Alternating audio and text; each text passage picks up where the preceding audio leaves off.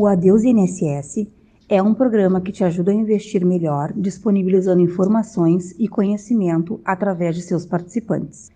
Nenhum ativo, produto financeiro ou aplicação citada poderá ser considerada recomendação de compra ou venda, e tratam-se apenas das opiniões dos seus integrantes.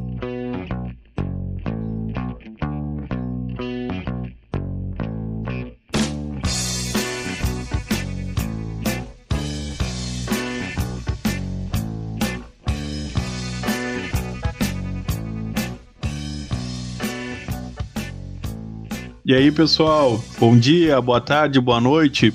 Sejam todos muito bem-vindos a mais um episódio do Adeus INSS. O podcast que mostra como não depender da previdência para se aposentar. Eu tô aqui com meu amigo João Leal. Como é que tá, João? E aí, Maicon, olá pessoal, tudo bem com vocês? Bom dia, boa tarde, boa noite a todos. Espero que estejam todos bem. Vamos lá, cara. Hoje a gente chega aqui com um episódio um pouquinho diferente, né, João? Seria um episódio extra do Adeus. Tem gente perguntando no direct do Instagram, né? Tem, é, acho que é a maior questão que a gente responde, né?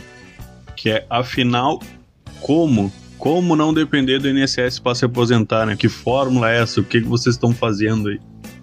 Então a gente decidiu sair ali do script dos episódios que a gente vem fazendo ali, gravando semanal, para gravar esse EP extra, João, com esse viés, né? Talvez você tá respondendo essa grande questão aí, né?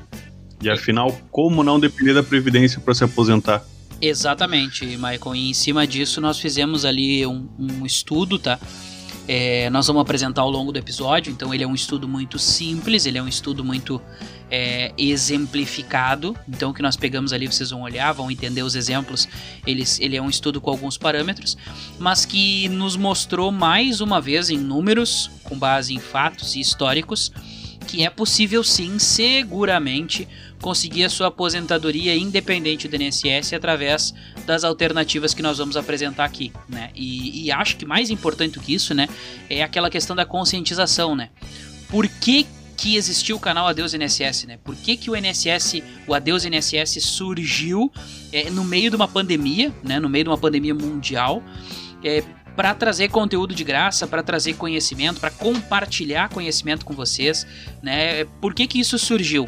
Porque nós não vemos sustentação na previdência social, que ela é obviamente gerida pelo governo, né? E porque nós, nós não vemos que de maneira saudável a previdência vai conseguir se sustentar por muito tempo, porque o Brasil já não aguenta mais um aumento da carga tributária, especialmente é, o INSS sobre o salário das pessoas, né? E, e ainda assim o INSS é um pouco é, ineficiente, vamos dizer assim, né? Um pouco ineficiente nesse, nesse quesito. Tá, João.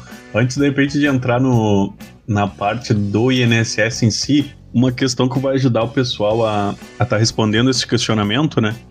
É saber quem é a gente, assim. Uh, quem é o Adeus, né? E quem são os participantes, os integrantes. Pode ser, João? De repente falar um pouquinho sobre nós.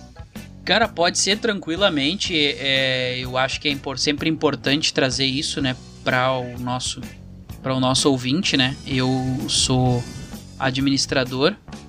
Eu sou formado pelo Instituto Federal de Ciência e Tecnologia do Rio Grande do Sul eu sou estudioso da área de finanças, eu sou um financista já há bastante tempo.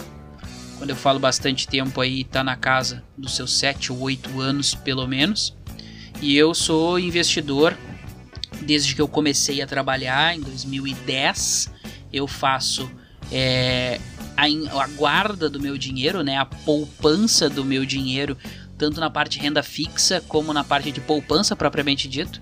E aí a partir de 2016, 2017, eu comecei a investir no mercado de renda variável e a partir daí eu comecei a ter uma exposição ao que seria uma carteira de ações e uma carteira de mercado de renda variável. Então, com isso, eu tive as minhas primeiras experiências lá atrás, é, talvez não com tanta ênfase, né? Mais ênfase a partir de 2018 ali.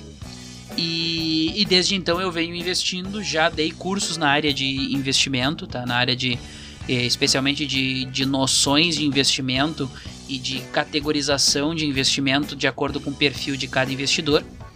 E basicamente é, é isso, né? Esse é o João Leal aí, a pessoa que, que vos fala. Legal, João. Então, eu sou o Michael Oliveira, né? Eu sou um grande estudante aí do, do mercado de, de ações, do mercado financeiro. Sou formado em ciências contábeis, né? Eu sou atuante na área, né? Como analista contábil e fiscal. E acho que conheci o João uh, nesse meio aí, né? Nós somos colegas de trabalho, né? E esse assunto foi basicamente o que, o que uniu a gente ali. Tá conversando sobre mercado, tá conversando sobre ativo. Então, em meio a isso, veio a pandemia, né? E surgiu o Adeus NSS, né? Esse podcast de educação financeira, vamos assim dizer, João, vamos chamar de educação financeira. Exatamente, exatamente. Com toda humildade, né? É basicamente um estudo que a gente faz e, replica, né? Exatamente. E lembrando, né, pessoal, o que nós falamos aqui, na maioria, na grande maioria das vezes, são coisas que nós vivemos, né? Nós gostamos muito da, da expressão aquela do skin in the game, né? Então jamais vocês vão ver a gente falar sobre uma coisa que nós não fizemos, não é do nosso feitio, não é do nosso métier. Então, basicamente, o que a gente faz aqui, o Maicon sintetizou perfeito: é compartilhamento de experiência. Então, aquilo que nós já vivemos, já experimentamos, a gente compartilha com vocês aqui, ou eventualmente, se aquilo for uma coisa futura, né? Se eu vou compartilhar e que eu vou começar a investir em determinada coisa, ativo, vou começar com determinado comportamento, isso vai estar sempre claro para vocês aí. Então tá, João, acho que a gente pode ir avançando para falar então do rombo da previdência, né? Aonde surge a nossa premissa, né? De não estar tá dependendo do INSS para se aposentar. Previdência Social, se tu jogar no Google, as primeiras 10 notícias que vai aparecer é rombo da Previdência Social, é déficit da Previdência Social. Eu, eu joguei aqui fazendo essa experiência, a primeira notícia que surge ali, ó. Rombo da Previdência bate recorde e chega a 318 bilhões em 2019. Essa é uma notícia da Exame, tá? Então são, são fontes confiáveis que aparecem ali. Então o G1 ele vai estar tá falando do rombo da Previdência, ó, blog Jus Brasil, o Globo, então jogou Previdência Social, a primeira coisa que vai aparecer é o rombo, né? O que, que seria esse rombo, João? Que é onde surge ali o nosso podcast, né? Então, Michael, o déficit, é, ele nada mais é, né, o rombo da Previdência, do que a diferença entre o quanto a Previdência gasta barra o quanto ela arrecada. Então, quando a gente ouve lá que a Previdência teve um rombo total de 318 bilhões, como foi em 2019, lá conforme essa notícia, quer dizer que ela gastou 318 bilhões a mais do que ela arrecadou. Esse é o resumo da notícia. E olha que interessante, no ano anterior, ou seja, 2018, ela já teve um rombo de 289,4 bilhões. Então, Michael, isso demonstra que a Previdência vem sendo deficitária já há pelo menos dois anos, né? Obviamente, nós procurarmos anos anteriores, eu não sei quando a Previdência teve um superávit, né? Ou seja, quanto ela arrecadou mais do que ela é, precisou pagar, né? Então, isso é preocupante, né? Isso é preocupante. É a mesma coisa que vocês pensarem assim: se a empresa que eu trabalho tá tendo mais dívida do que receita, vai chegar um ponto que as pessoas não vão mais emprestar para essa empresa, que ela não vai conseguir tomar mais dívida e que as receitas não vão é, conseguir pagar tudo que tem de despesa. Então não tem segredo, essa empresa vai ter que cortar as despesas de alguma forma. Então ela vai lá e vai cortar funcionário, ela vai lá e vai cortar, deixar de pagar as próprias dívidas e virar uma devedora, ela vai, enfim, fechar ou falir. Com a Previdência não é diferente, né? A vantagem é que o governo pode imprimir dinheiro, mas imprimir dinheiro aumenta a inflação. Aí nós entramos naqueles conceitos econômicos lá que boa parte de vocês já conhecem. Daí tapa os pés, tapa a cabeça. Né? Exatamente. Cabeça, o cobertor é curto, isso não muda. É tapa um, destapa o outro. Então, dentro desse modelo que cabe ressaltar para todo mundo, e, e, repito, não é o objetivo nosso nesse episódio, né? Mas é mostrar para vocês que, cara, tem que estar tá um pouco preocupado com relação à previdência, tá? Eu não apostaria todas as minhas fichas em 100% em nenhum negócio, certo? tu entrar com 100 mil dólares num cassino e botar 100 mil dólares num único número, sejamos sinceros que não é a tua maior chance de ser feliz.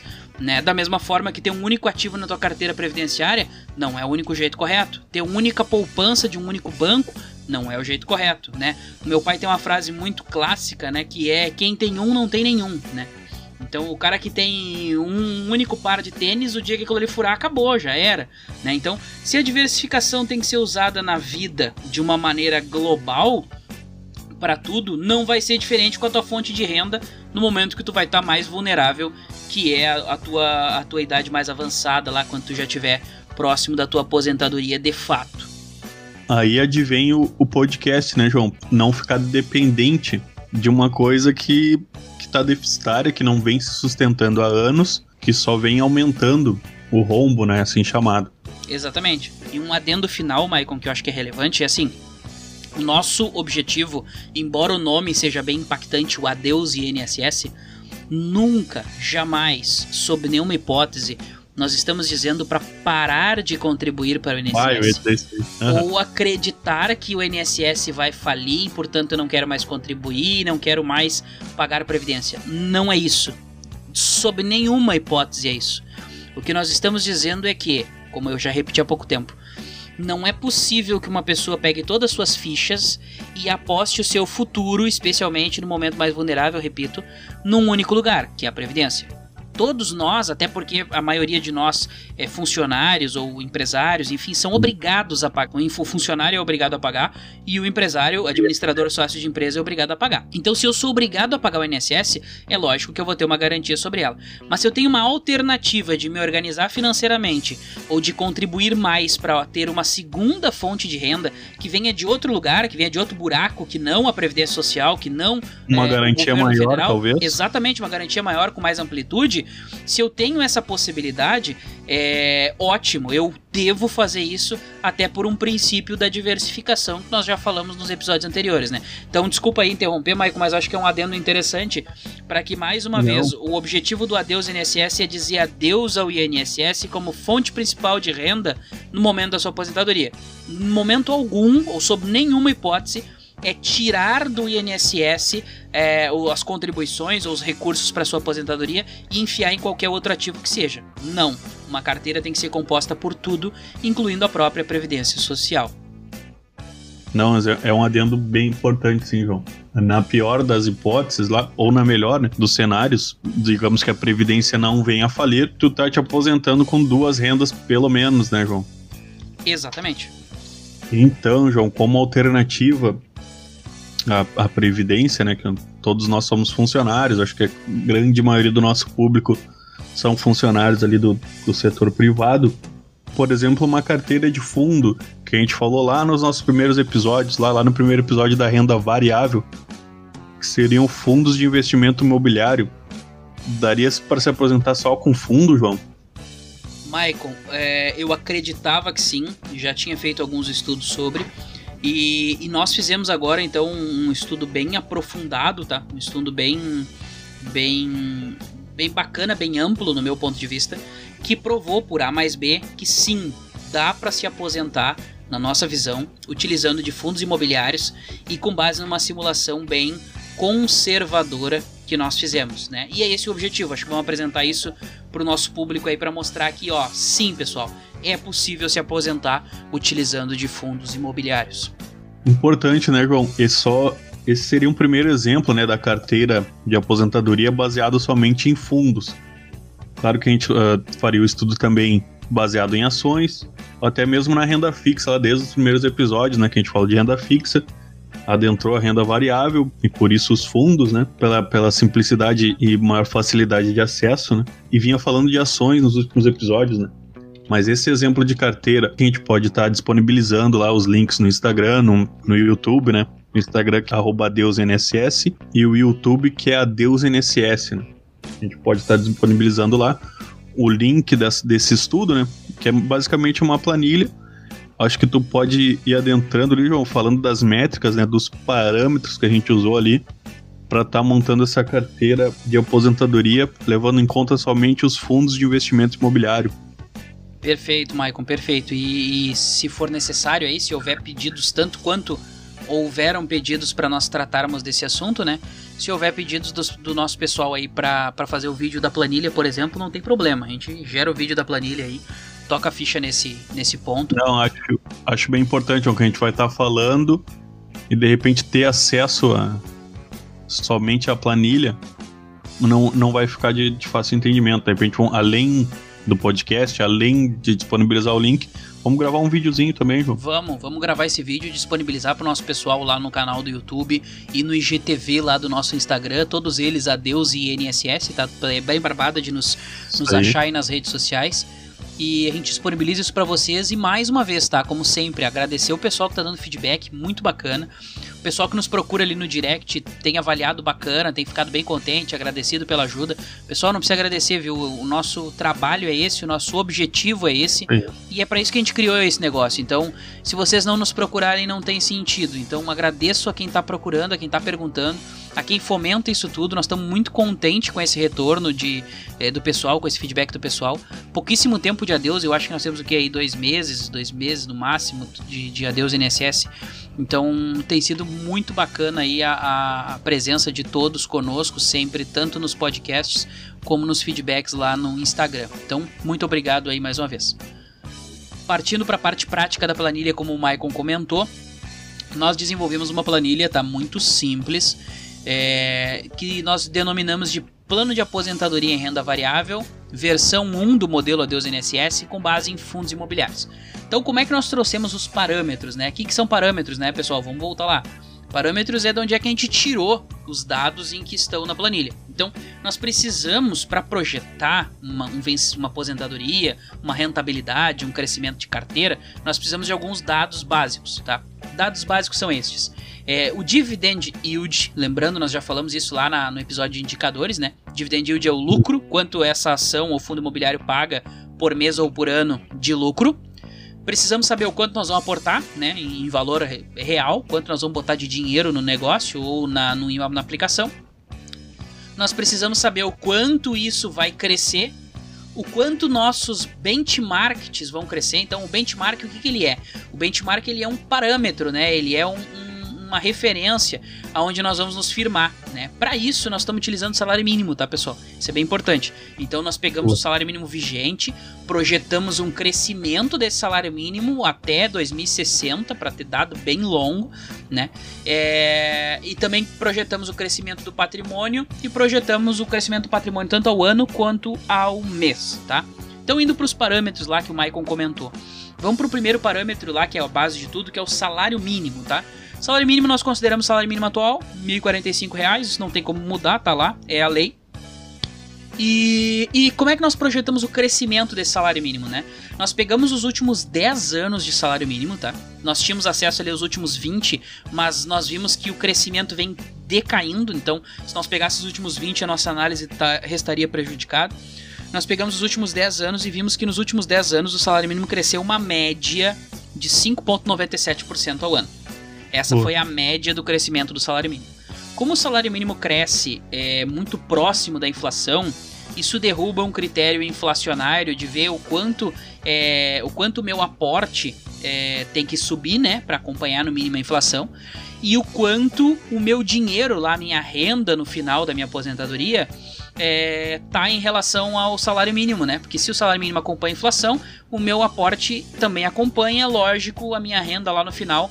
É, se se parametrizar pelo salário mínimo, nós vamos ter uma ideia trazendo a valor presente, né, do que seria hoje essa, essa realidade, né?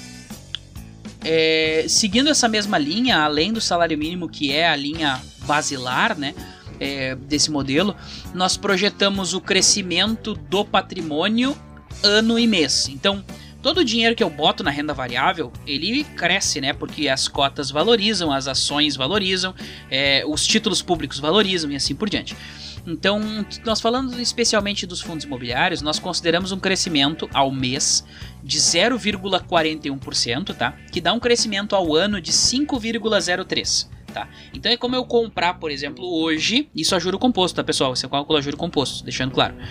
Então pegando hoje aí um, um, fundo imobiliário hoje a 100 reais, nós consideramos que ele estará a 105 reais com 3 centavos daqui um ano, certo? É esse o exemplo. Então considerando só que ele cresceu isso sem considerar o lucro. O lucro que é o dividendo nós vamos considerar depois. De onde é que tiramos né, esse, esse indicador de 5,3% ao ano? Nós tiramos aí, isso é menos da metade do crescimento anualizado do IFIX. O IFIX, que é o índice de referência dos fundos imobiliários, no site da B3 as informações dele vêm desde dezembro. Dezembro, desde 30 de dezembro. Então vamos considerar ali 1 de, de janeiro de 2011. Então, durante esse período todo, o IFIC cresceu uma média de 10,9% ao ano, tá? Durante esse período, 10,9% ao ano. Nós consideramos então 5,03, que é menos da metade disso, ou seja, é bem factível e é bem possível que o patrimônio cresça superior ao que nós projetamos. Se crescer superior, melhor para nós, teremos mais dinheiro, mais lucro. Mas ainda assim, como eu disse lá no início, nós fizemos uma projeção muito conservadora. É, e os outros dois indicadores importantes que nós consideramos foram foi o dividend yield e o aporte, tá? O aporte é o quanto nós vamos botar de dinheiro, esse é mais simples de explicar. Nós consideramos 30% do salário mínimo, tá? Por que 30% do salário mínimo? Porque boa parte do público que nos ouve, ali pelo que a gente consegue dar uma filtrada, é um público que ganha algo em torno de um e meio salário mínimo para cima, né? Então, uma pessoa que ganha dois salários mínimos, enfim. Então, nós acreditamos que hoje 300 reais é uma realidade factível, é uma realidade possível das pessoas guardarem é, dinheiro, né? Então, conseguirem poupar esse dinheiro para o longo prazo. Claro que essa parte, essa parte da planilha, ela é dinâmica, né, João? De repente tu pode estar tá mexendo nesse aporte, né? É maleável, quis dizer, pode estar tá mexendo esse aporte de repente para 20%, com de certeza. acordo com a tua realidade, né, João? Com certeza. Apesar de já ser, já ser uma referência conservadora utilizando o salário mínimo e não o salário real da pessoa, a gente está utilizando 30% do salário mínimo, né? Não 30% do seu salário. Apesar disso, pode, pode a gente pode estar tá adaptando, né? Botando Isso. seu salário ali, botando botando o teu aporte, né? Isso aí, acreditamos. Mas para fins didáticos a gente colocou isso. Isso aí, acreditamos obviamente que tem gente que não vai conseguir guardar tudo isso e tá tudo certo. Basta que reduza ali e para ter a sua projeção real, né? E sempre lembrando, né, Michael, que é bem importante assim, ah, mas eu, eu não ganho 30, eu não consigo guardar 30% do salário mínimo, eu guardo 20. Mas se tu consegue ter a disciplina de guardar, lá no final vai ter o mesmo efeito, porque por mais que lá no final tu ganhe menos do que quem aporta 30%, certamente teu estilo de vida também vai ser um patamar abaixo e obviamente isso vai cobrir os teus custos. Então, de toda forma, é relevante. Não, bem importante tu falar isso aí, João. Porque já, tu já vai ter, se tu tem acesso à planilha, tu vai ter acesso ao podcast, né? E o podcast depois ele vai estar tá entrando nessa parte da educação financeira de finanças pessoais, né? Então, ah, eu não consigo deixar 30% livre. Tu não consegue, talvez, te organizar, né, para isso. Então, uh, já, já dando um spoiler né, do que vai vir para frente ali, a gente vai estar tá entrando na parte de finanças pessoais, organização ali de, de orçamento, né, familiar, então acho que a gente já deixa esse aviso aí, né? Parte da preocupação, né? De, ah, será que eu vou conseguir guardar 30? Talvez 20? Então pode ficar tranquilo nessa parte que a gente vai estar tá falando também. Então, perfeito, Maicon. A tua colocação fantástica. É, é importante ressaltar isso. Nós vamos ter ali um, um canal, um, um capítulo, vamos dizer assim, dos nossos podcasts destinados à educação financeira a organização financeira, a gestão da, do orçamento familiar. Enfim, nós vamos trazer várias dicas, vários insights, vários, vários conteúdos bacanas em relação a isso para que tu consiga te organizar. Então nós pegamos esse referencial, repetimos, tá? Isso é sempre referencial. E, os, e as referências, todas elas, nós trouxemos aqui para vocês o porquê, tá? Isso é bacana também. É, que fique claro, nós trouxemos um porquê e esse porquê pode fazer ou não sentido para vocês, tá? Para nós fez sentido. Então, se vocês eventualmente discordarem, não tem problema, nos procura lá, mexe na planilha, a planilha vai livre para vocês fazerem o que quiser. Então, é, é bacana isso. Para nós isso fez sentido, se para vocês fizerem também, ótimo. Esse é o nosso objetivo, tá? E nós vamos pro dividend yield, né? O quanto isso vai me trazer de lucro ao mês, né? Com base em que nós tiramos o lucro, né? O nosso lucro projetado foi 0,49% ao mês, tá? Quase meio por cento.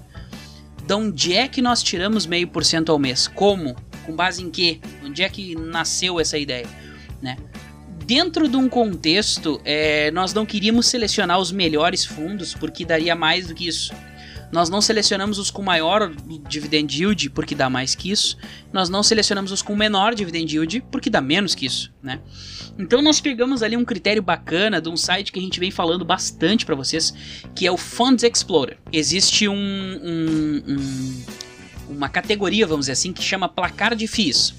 O placar de FIIs é, é ele basicamente resume os FIIs, os fundos de investimento imobiliário, né? Lembrando, FII é abreviatura de fundo de investimento imobiliário. Os FIIs com melhor nota, tá? E bacana assim, essa nota não é fornecida por nenhum técnico, tá? Essa nota são as pessoas que dão. Então, se tu quiser te cadastrar no site dele, é de graça. Os investidores, né? Exatamente. Se tu quiser te cadastrar lá e votar nos fundos imobiliários, tu pode fazer também. Então, Não é um critério técnico, repito. A quantidade de pessoas que vai lá e avaliam os fundos, os fundos ficam melhores ranqueados, né? Isso ajuda o pessoal aí acho que... que... é um critério. Desculpa interromper, João. Acho que é um critério popular, né? Baseado Exato. na enquete do, do Funds Explorer. Né? Isso aí, é um critério popular. O que dá uma imparcialidade a, esse, a essa escolha, né? Nossa, essa carteira teórica, ela é totalmente imparcial e aleatória. Né? Então, como é que nós pegamos isso, né? É, nós pegamos ali então cinco principais fundos de tijolo, Sempre lembrando que dentro dos fundos de tijolo tá todo fundo que tem construção física, né? Então tá lá shopping, hospitalar, agência bancária, logístico, laje corporativa. Acho que são esses, né? Isso aí. Então, no tijolo tá todo FII que tem uma construção física, né? Por que, que nós pegamos cinco deles, né? Numa carteira de 12?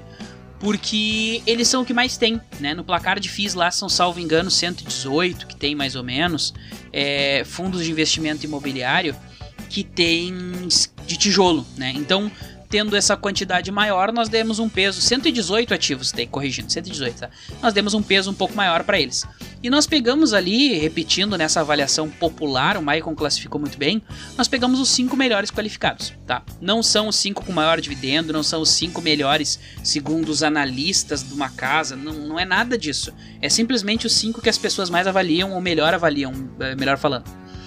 Aí pegamos três fundos de papel, Lembrando, tá? Fundo de papel é aquele que investe em papéis imobiliários, então em CRIs, em LCIs, em, em ativos, é, papéis imobiliários, tá? E aí desses três é, nós pegamos lá mais dois fundos de fundos. Sempre lembrando, fundo de fundo é um fundo imobiliário que investe em outros fundos imobiliários, né? Então ele diversifica ainda mais a nossa quantia, por isso pegamos só dois. E pegamos dois fundos de desenvolvimento, né? Que são fundos focados em, em desenvolvimento imobiliário, eles não são mais tão focados em renda, né? É, dentro desse modelo, então, nós conseguimos ali os, os fundos que nós pegamos, tá? XPML11, XPLG11, KNRI11, HGLG11 e GGRC11. Esses são todos tijolos, certo? MXRF11 e RDM11, VRTA11. Esses são todos fundos de papel. HGFOF, HFOF, perdão, e MGFF são fundos de fundos. E o TGAR11 e o MFI11 são fundos de desenvolvimento, tá? Então nós pegamos aí, mais uma vez repetindo, é, estes fundos, pegamos o dividend yield que eles estão oferecendo hoje, tá? Lembrando que nós estamos no meio de uma pandemia mundial, lembrando que os FIIs de shoppings, por exemplo, foram e de lajes corporativas também foram altamente afetados pela crise que nós estamos passando, né? Vocês devem ter num, num Google rápido aí, vocês veem a quantidade de tempo que os shoppings ficaram fechados. Se ficaram fechados, não pagaram, atrasaram ou inadimpliram os seus aluguéis, portanto, é, geraram prejuízo a esses cotistas, né? Então, uma vez que o, o lucro vem do resultado do quanto isso arrecada é, de, de aluguel, né? de rateado entre todos os cotistas. Então, ainda nesse cenário pandêmico, nós conseguimos um dividendo médio de 0,57%. Mas ainda assim, não satisfeito com isso, é, o Maicon trouxe aí para nós a necessidade de aplicar uma taxa de desconto a isso. Que, que é essa taxa de desconto, né? Nós escolhemos uma taxa de desconto de 15%, tá? É, que é a mesma taxa basicamente que a gente usa nos casos das ações lá, né? Para fazer o valuation, que a gente vai explicar um pouco mais para frente. Mas essa taxa de desconto sobre o dividend yield, ela nada mais é do que uma margem de segurança, né? Então, se a gente conseguiu com essa carteira 0,57, vamos descontar 15% disso e deixar o dividendo em 0,49% ao mês. Ou seja, vamos considerar que isso pode cair 15%, né? E conseguir essa média de 0,49% ao mês, que dá 5,99% ao ano, dá quase 6% ao ano. O importante, o que nos deixa mais confortável de estar tá disponibilizando um estudo, né? Apesar de tu vem falando aí, um cenário pandêmico, os indicadores, os ativos estão comprometidos, né? Mas mesmo assim a gente aplica uma margem de segurança ou margem de erro, se, se quiser assim dizer, para ficar mais tranquilo de estar disponibilizando um estudo, né? E, e importante, né, Maicon? Acho que fizemos isso tanto no dividend yield, que é um, é um fator relevantíssimo, né? Quanto mais eu ganho de dividend yield, mais eu reaplico, mais eu vou ganhar lá no final, né? E também colocamos isso no crescimento do patrimônio, né? Que é sobre o patrimônio que vai ter o dividendo. Então, fomos bem conservadores aí na, na nossa visão. É, sempre considerando, evidentemente, que nós estamos fazendo um estudo aqui, pessoal, para os próximos 30 anos. Então, muita coisa pode mudar, muita coisa pode variar. E também não adianta pegar isso e dizer, ah, mas hoje a gente não consegue isso. Cara, a gente está no meio de uma pandemia, né? Ano, ano passado, uma carteira de fundos imobiliários conseguiria performar muito melhor que isso com folga esse ano, um pouco menor, né? Lembrando que nós pegamos os dados existentes, então consegue performar isso tranquilamente, mas ainda assim que a tua carteira performe menos, no ano passado tu performou mais, na média tu vai ficar dentro do nosso estudo, né? E o que, que é bacana aqui, que eu acho que é, é relevante disponibilizarmos aí para o pessoal? É... Michael, tu tem alguma dúvida aí, antes de eu entrar nessa parte, tem alguma dúvida que, que as pessoas possam ter para a gente já desmistificar aqui agora? fora do nosso vídeo lá que nós vamos fazer mostrando a planilha? Tem, eu acho que a, maior dúvida, né, é aquela comparativa, né? Por exemplo, tá, tu selecionou os ativos, tu tá me dizendo o retorno que eu vou ter, com quanto eu vou estar me aposentando, né? Quanto eu vou estar recebendo lá. Acho que a maior dúvida seria aquela comparativa, né? A nossa carteira de fundo, a nossa, nosso estudo, né, de fundo de investimento imobiliário versus a previdência tradicional, certo? Perfeito, perfeito. A, até vou pegar o cálculo aqui, Michael. Relevante também falar, né? Voltando lá no Skin the Game, que eu usava essa planilha, tá? Acho que é relevante colocar assim. Eu, eu usei essa planilha para acompanhar os meus investimentos, mas eu nunca tinha feito um comparativo, né? Nunca tinha feito um benchmark assim para saber se era possível chegar nisso ou não. Enfim, nunca tinha projetado isso ao longo. Eu uso para acompanhar. Nós projetamos com base no, nesse estudo, né? Fizemos o, a projeção nos próximos anos pegando um sujeito nas minhas condições que conseguisse aportar 30% do salário mínimo e que se aposentaria aos 65 anos, tá? Mesma condição de previdência, aposentadoria por idade, ok? Por idade. Nós pegamos esse parâmetro porque foi o que o programa nos, nos forneceu, o programa do INSS. É, eu me aposentaria em 2058, ok? 2058 seria minha aposentadoria com base no app da DataPrev, tá? Esse app foi divulgado aí, se vocês colocarem cálculo de aposentadoria no Google, a DataPrev disponibilizou um app que ele dá uma ideia de quanto seria a aposentadoria do sujeito, tá? Então, para vocês terem uma ideia assim, os 313,50 que a gente paga hoje seria o equivalente a pagar mais ou menos sob 2,5 salários mínimos, tá? Mais ou menos sob 2,5 salários mínimos. É, e isso, pelo app da DataPrev, chega lá no final com um fator de 116%, né? Que me daria uma aposentadoria na casa dos 2,9 salários mínimos, tá? Lá em 2058.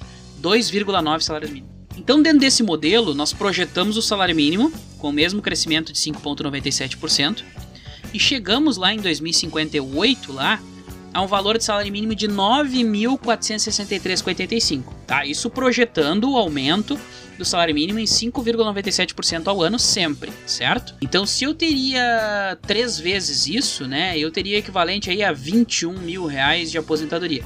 Lembrando, tá, pessoal, 21 mil reais de aposentadoria que eu tô falando aqui é aposentadoria em 2058. 21 mil reais lá é o equivalente a hoje a três salários mínimos, que é 3 mil reais, tá? Então, se vocês querem fazer um comparativo mental, eu estaria hoje aposentado com 3 mil reais, 3 mil e, e 180 reais, mais ou menos, 3 mil 160 reais. Essa aposentadoria de três salários mínimos é o que a Previdência calcula ali, o programa da DataPrev, não é um programa é, aleatório, tá? é um programa que vem de um, de um, de um, de um ente governamental. Me dá três salários mínimos, 2,9 arredondando para cima três salários mínimos. Para vocês terem ideia, aportando a mesma quantidade, sempre 30% salário mínimo, projetando o mesmo crescimento salário mínimo, mesmo crescimento que eu projetei para chegar nos 9 mil de aposentadoria, eu projetei aqui nós teríamos um rendimento de 8 vezes o salário mínimo com essa carteira previdenciária de fundos imobiliários. 8 vezes, repito, daria 8,11 vezes o salário mínimo vigente aplicando nessa carteira. Então, quais são as premissas dessa carteira, né? Um dividend yield de pelo menos 0,49% ao mês, um crescimento é, de 0,41% ao mês, ou equivalente a 5, 3% ao ano, 5,03, desculpa, por cento ao ano. Um salário mínimo de que cresce ao ano 5,97%. E tu aportar pelo menos 30% do salário mínimo durante todo esse período. E, detalhe, importantíssimo e fundamental, reaplicar todos todos os dividendos recebidos.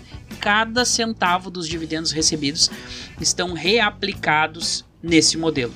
Então, se eu começar lá, para vocês terem uma ideia aqui, exemplificando, né?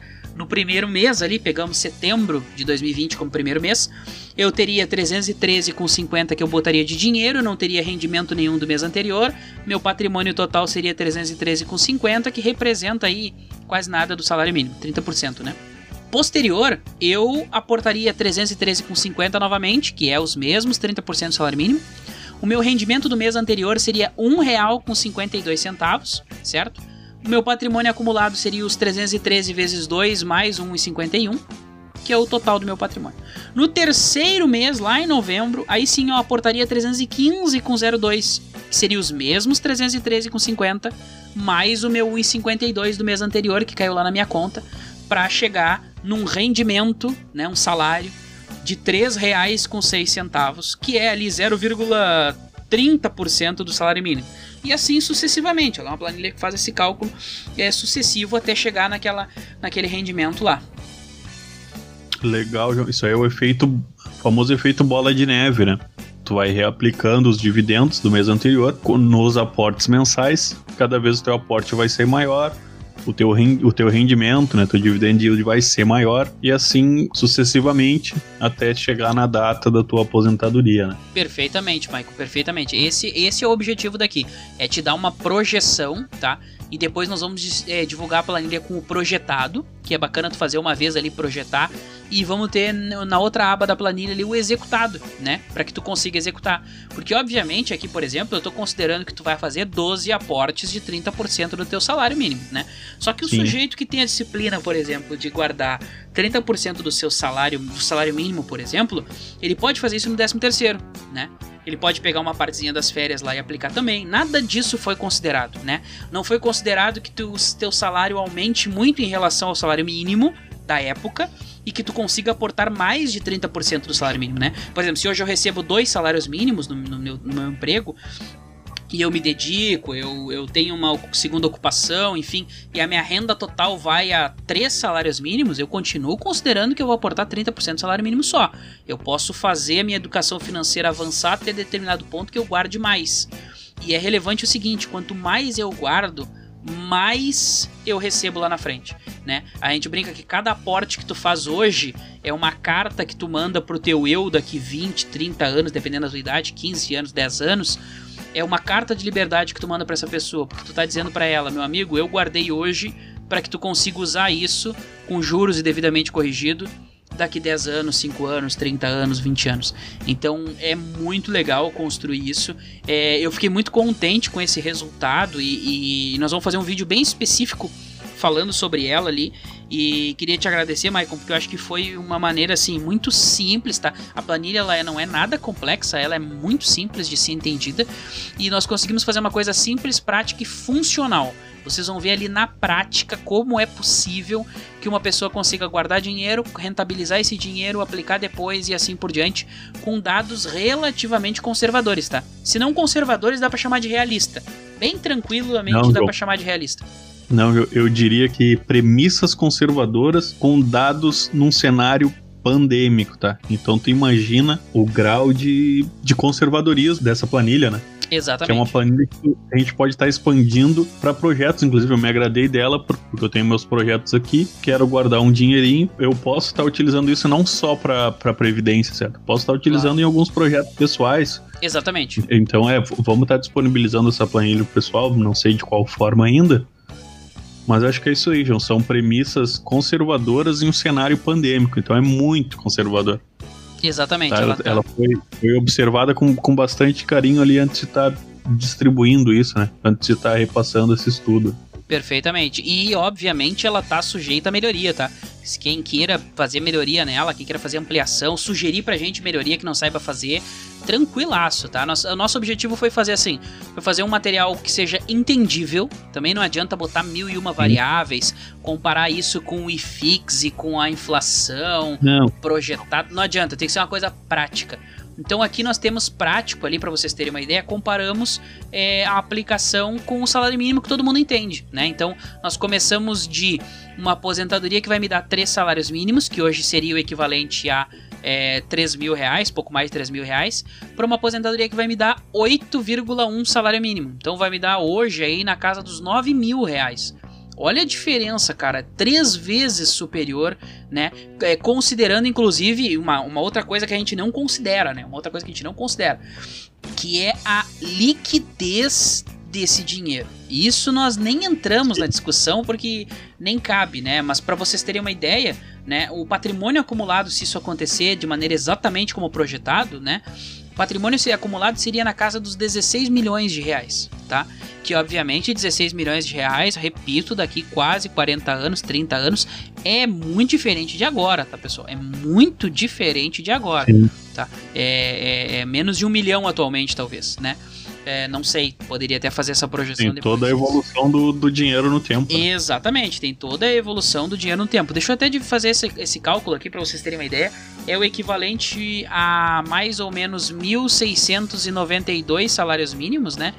Que se fosse trazer a valor presente aí, se fosse trazer a, a, a dinheiro de hoje, daria na casa de 1 milhão e 700 mil, tá? 1 milhão e 769 mil, até para ter um comparativo aí.